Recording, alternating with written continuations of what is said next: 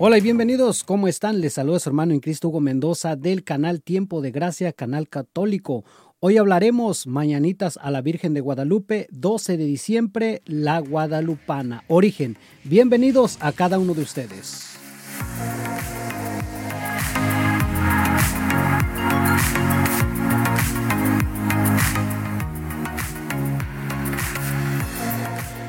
Bueno, pues así damos inicio.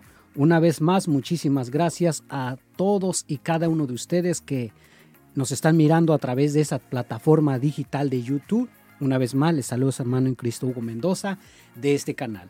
Vamos a dar inicio en el nombre del Padre, del Hijo y del Espíritu Santo. Amén. Vamos a hacer la oración para consagrarnos al Espíritu Santo. Recibe, oh Espíritu Santo, de amor, la consagración perfecta y absoluta de todo mi ser, que te hago en este día, para que te dignes ser en adelante en cada uno de los instantes de mi vida, en cada una de mis acciones, mi director, mi luz, mi guía, mi fuerza y todo el amor de mi corazón. Yo me abandono sin reservas a tus divinas inspiraciones, y quiero ser siempre dócil a ellas. Oh Espíritu Santo, dígnate a formarme con María, en María, según el modelo de nuestro divino Jesús. Gloria al Padre Creador, gloria al, al Hijo Redentor y gloria al Espíritu Santificador. En el nombre del Padre, del Hijo y del Espíritu Santo. Amén. Bueno, pues así damos inicio con este nuevo video, Mañanitas a la Virgen de Guadalupe, 12 de diciembre, la Guadalupana, origen. Bueno, pues de eso vamos a estar hablando hoy en este video. Te invito a, que te quedes hasta el final de este video y pues muchísimas gracias a todos y cada uno de ustedes que se toman el tiempo de mirar estos videos que hacemos cada domingo cada domingo se estrena un nuevo video a las 5 de la tarde, hora de California. Entonces estamos poniendo nuestro mayor esfuerzo para llevarte videos todos los domingos a las 5 de la tarde. Así es que por ahí pon un recordatorio para que te lleguen las notificaciones y sabes que cada domingo pues vas a tener un nuevo video eh, aquí en YouTube. Bueno, pues quiero mandar saludos primeramente a todos los que nos han apoyado y nos están apoyando. Mirando las estadísticas de YouTube, queremos mandar saludos a todos los hermanos eh, de México, muchísimas gracias al país de México, a todos mis familiares, amigos y conocidos, a los diferentes estados del, país de México y también a Estados Unidos, aquí donde muchos de, nuestros hermanos eh, latinos eh, de habla español, pues aquí estamos en este gran país, gracias que nos ha abierto las puertas y pues aquí estamos echándole muchas ganas en este gran país de Estados Unidos. Y también quiero saludar a todos los hermanos del país de Colombia, muchísimas gracias a todos los hermanos colombianos que nos miran en cualquier parte de Colombia o que también están aquí en Estados Unidos o en México o en Centroamérica. Entonces, muchísimas gracias a, tres, a estos tres países que nos han abierto las puertas de su corazón, nos están mirando y están mirando este video. Muchísimas gracias a todos y cada uno de ustedes y gracias a ti que te tomas ese tiempo de mirar este video. Nos esforzamos día a día para llevarte eh, videos de calidad y así pues el mensaje llegue claro, ¿sales? Y que todo el honor, el poder y la gloria sea para Dios nuestro Señor. Bueno, hermanos, hoy estamos eh, vamos a hablar de este video tan hermoso. Eh, más de uno, ustedes han escuchado una hermosa, ah, un canto que, que se llama la, la, Guadalupana. Fíjense, qué hermoso ese, ese canto. Eh, vamos a escuchar un, un poquito al fondo aquí. Por cuestiones de copyright no lo voy a poner todo, pero ustedes han escuchado esta parte de la Guadalupana, ¿cierto? Pues festejamos nosotros como mexicanos, tenemos esa gran alegría y pues Latinoamérica, porque hoy gracias a Dios la Virgen de Guadalupe que se apareció en, la Ciudad de México, pues ahora es la emperatriz de América. Hoy vamos a estar hablando de dos, eh, de dos ocasiones importantes eh, o también cómo surgió las mañanitas que todos conocemos. Bueno, pues ustedes están escuchando de fondo esta parte eh, de la guadalupana, ¿no? un hermoso, un hermoso canto que muchos de nosotros pues lo, lo, conocemos como mexicanos y centroamericanos y europeos, ¿por qué no? En todo el mundo ya se escucha este, este hermoso canto, ¿no? Pues déjenme decir, vamos a hablar la primera parte, por si ustedes no sabían, eh, el origen de lo que es eh, las mañanitas tradicionales. Muchos de nosotros eh, escuchamos estas mañanitas cuando alguien cumple años, cuando hay un festejo, cuando vamos a celebrar eh, a alguien que pues se merece, ¿no? Cantarle las mañanitas por sus cumpleaños o por una celebración especial, ¿cierto? Pues esta, estas mañanitas surge aunque nos vamos a centrar ahorita en, la, en lo que es la, la, guadalupana, este canto, pero las mañanitas surge de acuerdo a algunos eh, estudios, puede tener origen hasta las juderias o sefardies de España medieval.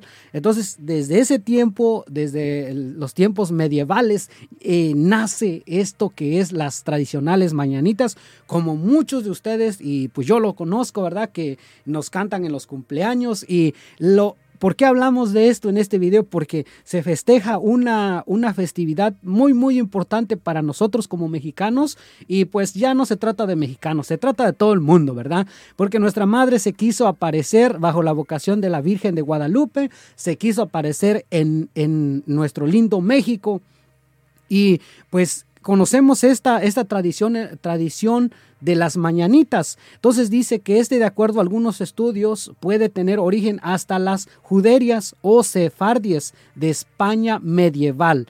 En dicha época se entonaba el género de la romanza, que fue influido con la lírica española. Entonces, más o menos de por ahí viene eh, lo que es el origen de, las tradicionales mañanitas. Es originario de España en los tiempos medievales.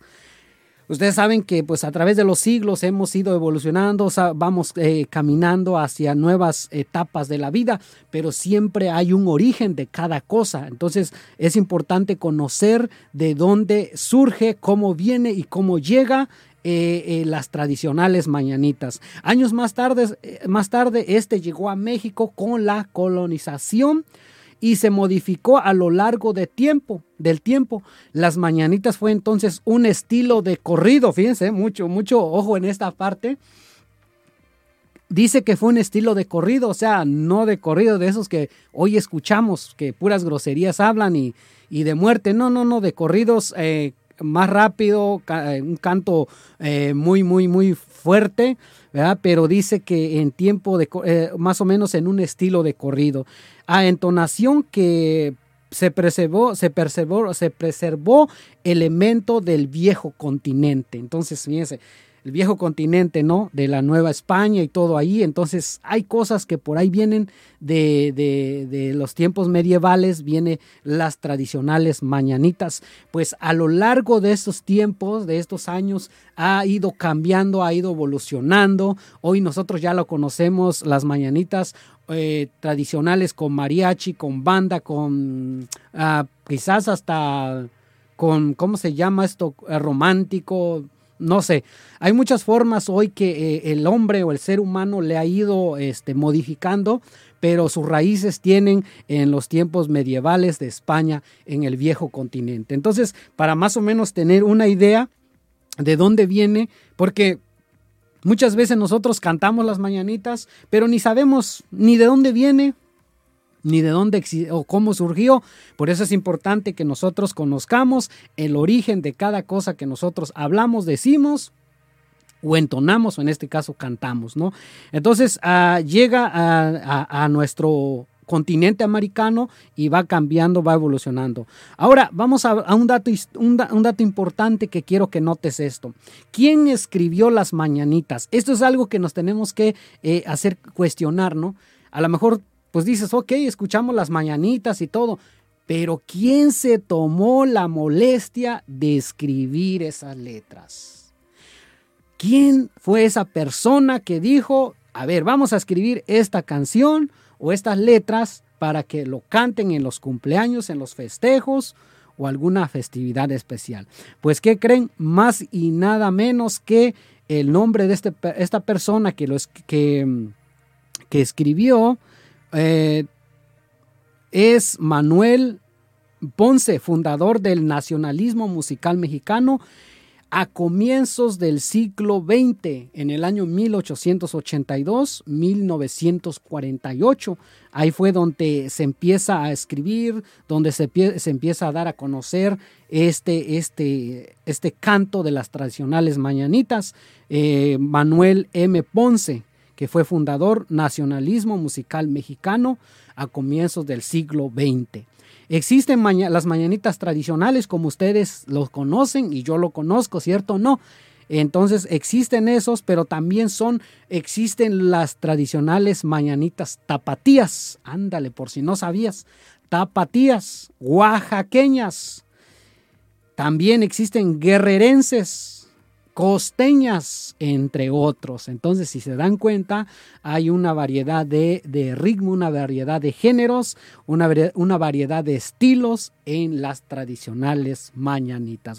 son cosas que a veces uno, uno desconoce porque a veces pues no nos tomamos ese tiempo de, de investigar, ¿no? Pero pues gracias a este video que estás mirando ahorita, pues te estás dando cuenta y nos damos cuenta que como eh, eh, las tradicionales mañanitas vienen desde los tiempos medievales de la, del viejo continente de España y cómo llega con los colonizadores a nuestro continente americano, especialmente en México, y pues cómo se va desarrollando a lo largo de los siglos, a lo largo de los tiempos. Pero bien, ahora vamos a hablar ya hablamos de las tradicionales mañanitas que se celebra en la Virgen de Guadalupe el 12 de diciembre, pero hay un canto especial que ustedes y yo hemos escuchado y este canto se llama La Guadalupana, ¿cierto? No, eh, ahorita hacíamos una introducción un poquito de, este canto, desde el cielo una hermosa mañana, ¿no? Todos cantamos el 12 de diciembre y se le lleva estas mañanitas a la Virgen de Guadalupe, especialmente en la Basílica de Guadalupe en la Ciudad de México. Todos ustedes que han tenido la oportunidad de ir a la Basílica de Guadalupe, pues ustedes ya lo conocen, yo todavía no, algún día primero quiero ir a conocer ese lugar. También tengo el deseo de ir a conocer el pueblo de Israel, eh, Jerusalén, pero solamente cuando Dios lo disponga. Pero si ustedes ya tuvieron o tienen esa oportunidad de ir a la Basílica de Guadalupe y están mirando este video, y si van, pues pidan por este canal. Sale, se los agradezco y por su servidor.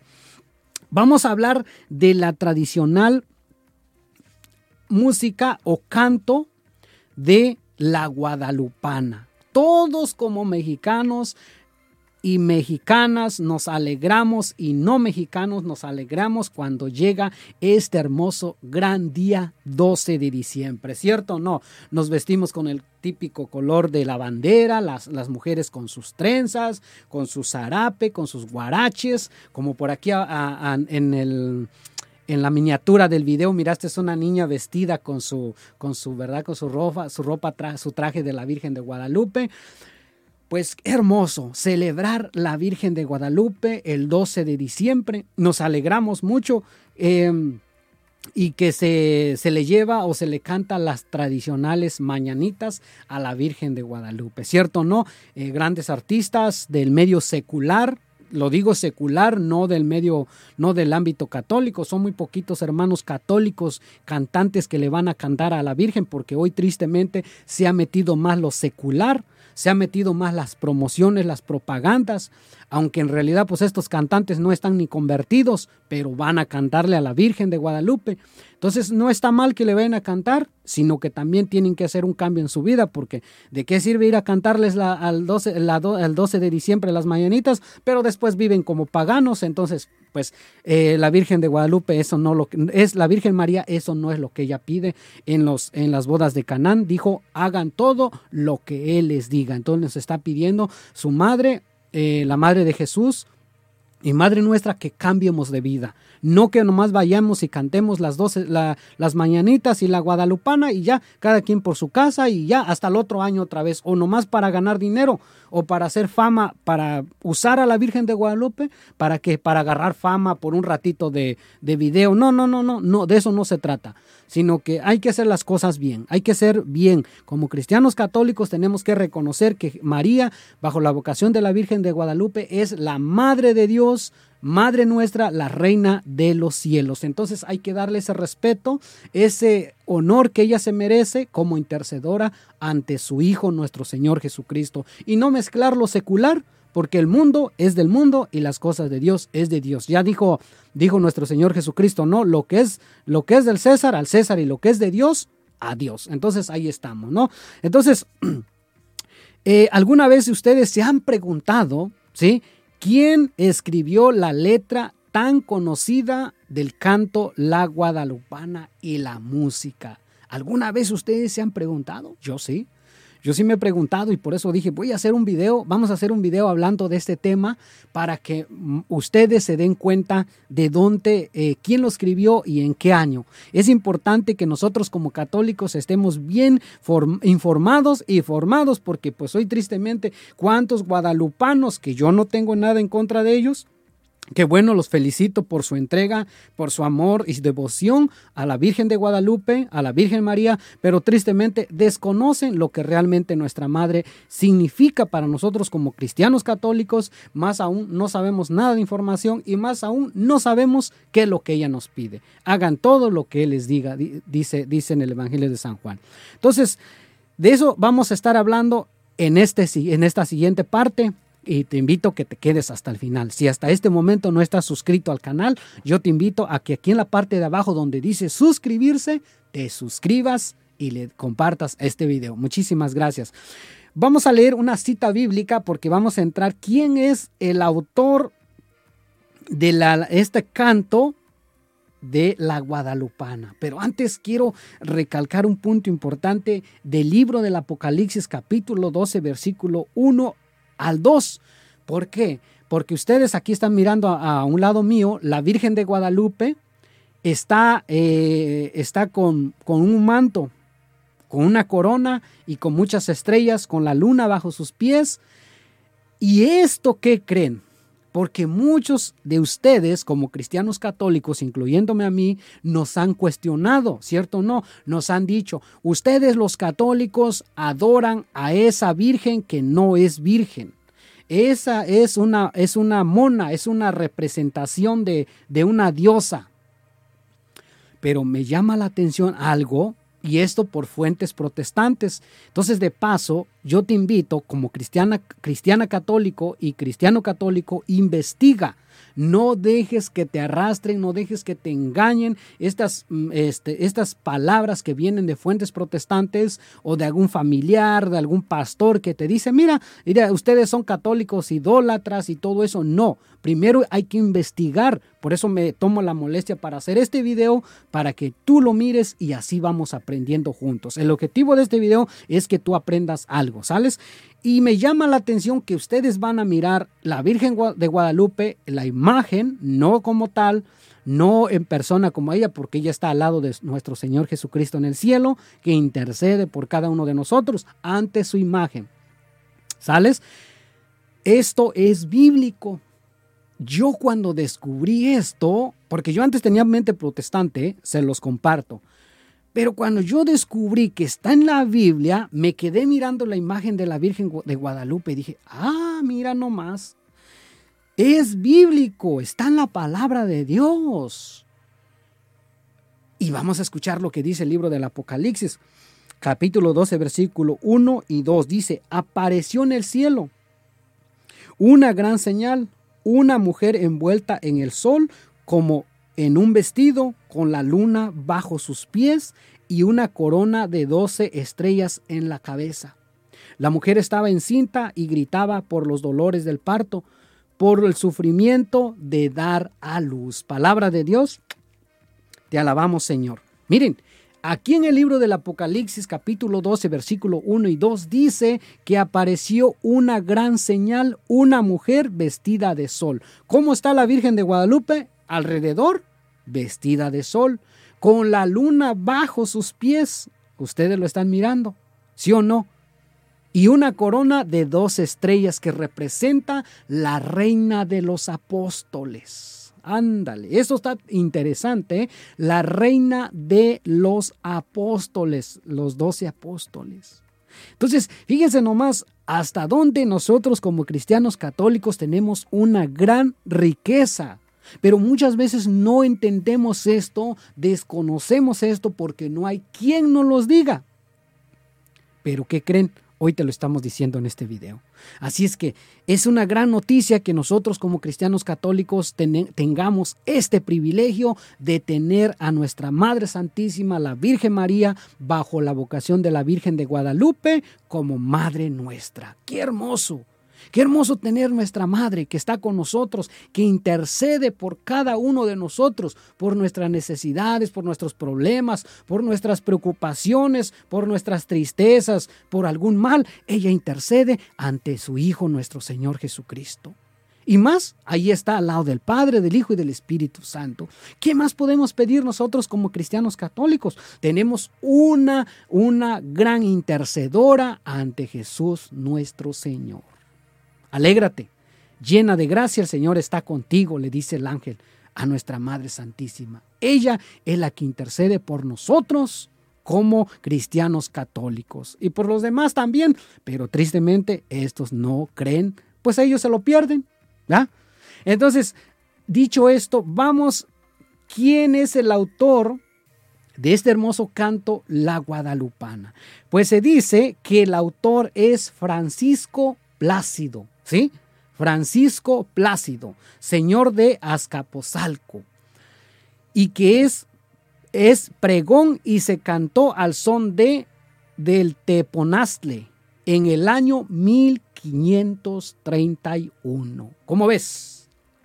¿Quién es el autor? Francisco Plácido, señor de Azcapotzalco en el año 1531. Un, un dato importante para que lo anotes ahí y te des cuenta de dónde viene, quién es el que lo, lo, lo, compuso, quién es el autor de este hermoso canto.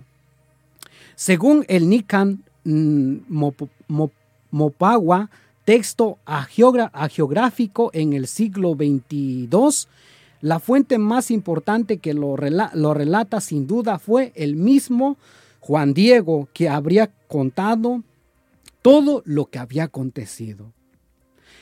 Esto es algo interesante. ¿Quién es el que a quién se le apareció la Virgen de Guadalupe en el cerro del Tepeyat? A Juan Diego. A San Juan Diego se le aparece la, Virgen. Entonces, él relata, él tiene una historia muy interesante que contar y dice que lo vamos a encontrar todo en ese, en, el, en el pregón eh, del Teponazle, es en, o en, según el Nican Mopogua, el Nican Mopogua es un texto geográfico. Entonces, en este, en este documento que se llama Nican Mopagua, Mopogua, allí está todo el relato de esta información.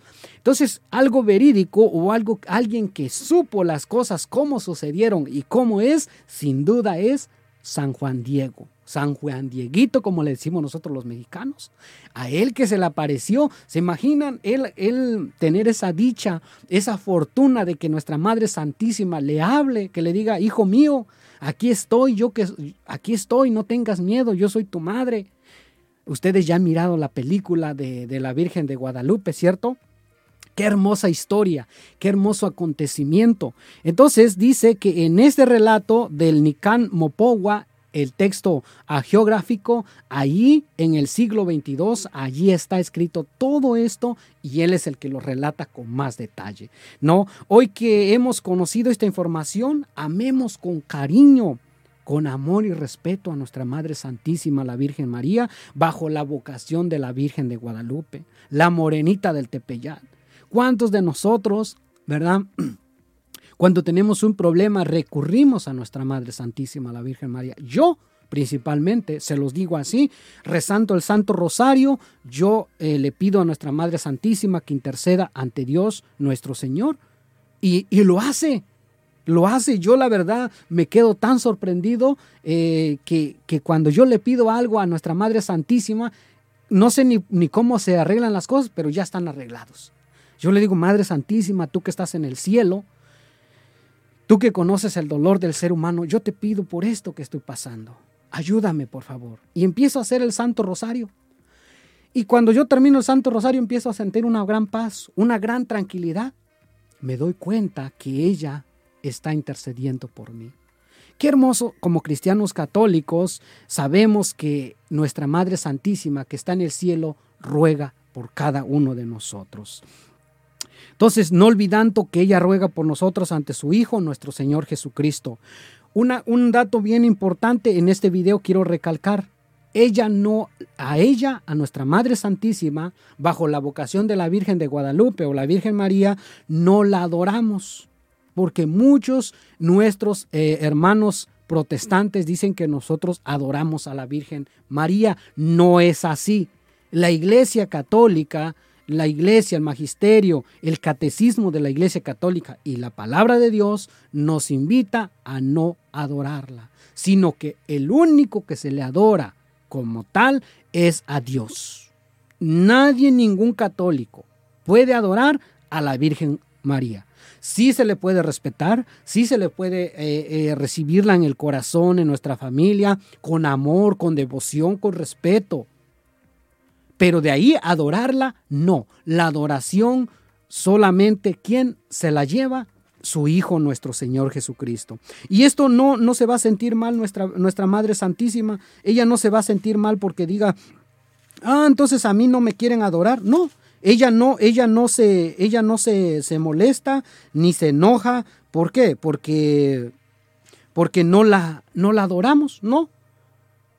Y les voy a decir por qué. Dice el libro del de, Evangelio de San Lucas, capítulo 1, versículos del 46 en adelante, dice, María dijo, mi alma alaba la grandeza del Señor, mi espíritu se alegra en Dios mi Salvador, porque Dios ha puesto sus ojos en mi humilde esclava.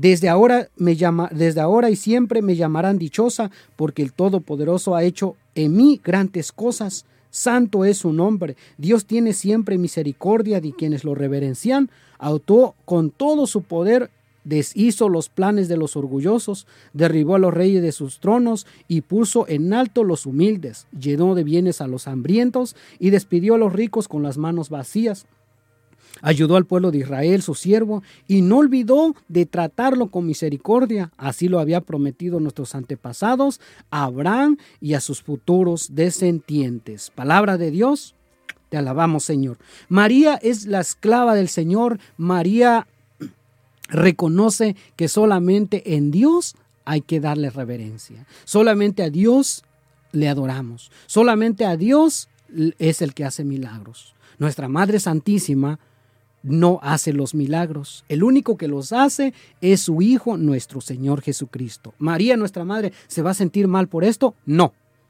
No, no, no se va a sentir mal. Al contrario, ella le da gusto, ella le da alegría cuando nosotros reconocemos que su Hijo, nuestro Señor Jesucristo, es el único que hace los milagros. nuestra Madre Santísima no se va a sentir mal. Y tanto es así que ella misma reconoce quién es el que hace los milagros. El Evangelio de San Juan, capítulo 2, versículo 1 al 5 dice, al tercer día hubo una boda en Caná, de, en un pueblo de Galilea. La madre de Jesús estaba allí y Jesús y sus discípulos fueron también invitados a la boda. Se acabó el vino y la madre de Jesús le dijo, ya no tienen vino. Y Jesús le contestó, mujer, ¿Por qué me dices esto? Mi hora no ha llegado todavía. Ella dijo a los que estaban sirviendo, hagan todo lo que Él les diga. ¿Qué dijo? Hagan todo lo que Él les diga. Más bien diría nuestra Madre Santísima, bueno, estas ya son mis palabras, ¿eh? Más bien diría la Madre Santísima, nuestra Madre Santísima, la Virgen María, hagan todo lo que yo les digo. Órale, váyanse a hacer y obedecer a mi Hijo. Que ese es lo que más importa. Obedezcan a mi hijo, ámenlo, respétenlo, adórenlo. Dejen su mala vida, dejen su vida pagana, dejen de estar trayendo bandas del mundo. ¿Por qué no le cantan las mañanitas con un grupo de alabanza, alabanzas de, de verdad, con gente que de veras respeten a nuestra Madre Santísima? Así como nuestra Madre Santísima que dijo, mi dice, yo soy la esclava del Señor, yo soy la humilde esclava. Pero tristemente hoy se ha metido el mundo secular y se ha mezclado lo secular con lo espiritual y lo religioso. Eso es algo que no está bien mi punto de vista no está bien. Habiendo tantos grupos de alabanza, tantos cantos bonitos que se le pueden ir a cantar a nuestra Madre Santísima, precisamente se tienen que meter grupos seculares. ¿Para qué? Para que ellos son los que se llevan el dinero, ellos son los que se llevan el rating, ellos son los que salen en primera plana, pero en realidad la gente que realmente le echa ganas, que está con devoción, que está con amor, con cariño, con respeto, que reza el Santo Rosario, esas personas no aparecen en televisión, no van a aparecer en un portal de internet. Pero el grupo famoso que va y canta ahí una hora, dos horas, ese sí va a aparecer en todas las plataformas, en todas las redes sociales, en todas las, eh, en todas las planas del diario. Eso no es justo. No es justo. Nuestra Madre Santísima eso no nos pide. De veras queremos cantarle las mañanitas a nuestra Madre Santísima, hay que cantarle como debe de ser, pero sobre todo dice, hagan todo lo que Él les diga. Eso celebrar las mañanitas a la Virgen de Guadalupe este 12 de diciembre, cantando la guadalupana, entre otros cantos hermosos. Bueno, pues ya miramos el origen de este hermoso, hermoso canto. Recuerden que eh, el, el, compositor es Francisco Plácido, señor de Azcapotzalco. En el, año, en el año 1531 se compone esta canción, según el Nican Mepogua, texto agióbrico en el siglo XXII, pero la fuente más, más clara la tenemos en, esta, en, este, en este texto que se llama Nican Mepogua, pero lo más verídico es lo que relata San Juan, San Juan Dieguito, que se le apareció a la Virgen de Guadalupe. O más bien la Virgen de Guadalupe se le apareció a Juan Dieguito. Pues, hermanos, amigos y familiares, espero que este video te haya ayudado mucho, que te ayude a ser un buen cristiano católico, a ser un buen cristiano que venere, que respete y, que quiera mucho a nuestra Madre Santísima. Hoy tristemente se nos se le ha perdido ese respeto a nuestra Madre Santísima. ¿Por qué? Porque llegan fuentes protestantes o otras fuentes eh, ateas que dicen, no, ella no, no es nadie, ella es una simple imagen, es una mona, es, es una, una, representación de quién sabe qué, de tal diosa, de la diosa de los aztecas, que diosa... Ok, está bien, escúchalos, pero ignóralos. Yo te invito como cristiano católico, y yo personalmente te invito, primero fórmate, primero infórmate, antes de que escuches esas fuentes. Porque muchas veces estas fuentes nomás lo hacen por maldad y porque el diablo también es astuto y también quiere, acuérdese que ¿quién es el que más odia a nuestra Madre Santísima? El diablo, dice el libro del Apocalipsis, que le hizo la guerra, le va a hacer la guerra y nos está haciendo la guerra a nosotros, sus hijos.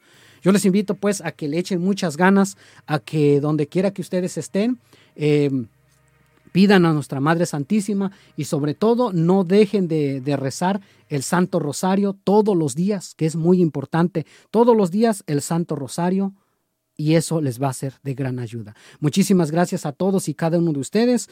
Eh, les invito, si no están suscritos al canal, pues en la parte de abajo hay unas letras rojas que dice suscribirse, suscríbense y compartan y pues en un próximo video vamos a hablar de otro tema interesante que te vas a quedar con las bocas abiertas también porque hoy en día vamos a hablar acerca de la Navidad que tristemente ya no es Navidad, ya también es una fiesta pagana donde se le está dando culto y quizás hasta adoración a algo que en realidad no es Jesucristo nuestro Señor. Así es que yo te invito a que te suscribas y le eches muchas ganas tu hermano en Cristo Mendoza del canal Tiempo de Gracia, canal católico. Te invito a que escuches los podcasts en Apple Podcasts, en Spotify, en Amazon Music y las diferentes plataformas. Así es que muchísimas gracias a cada uno de ustedes. Dios me los bendiga en el nombre del Padre, del Hijo y del Espíritu Santo.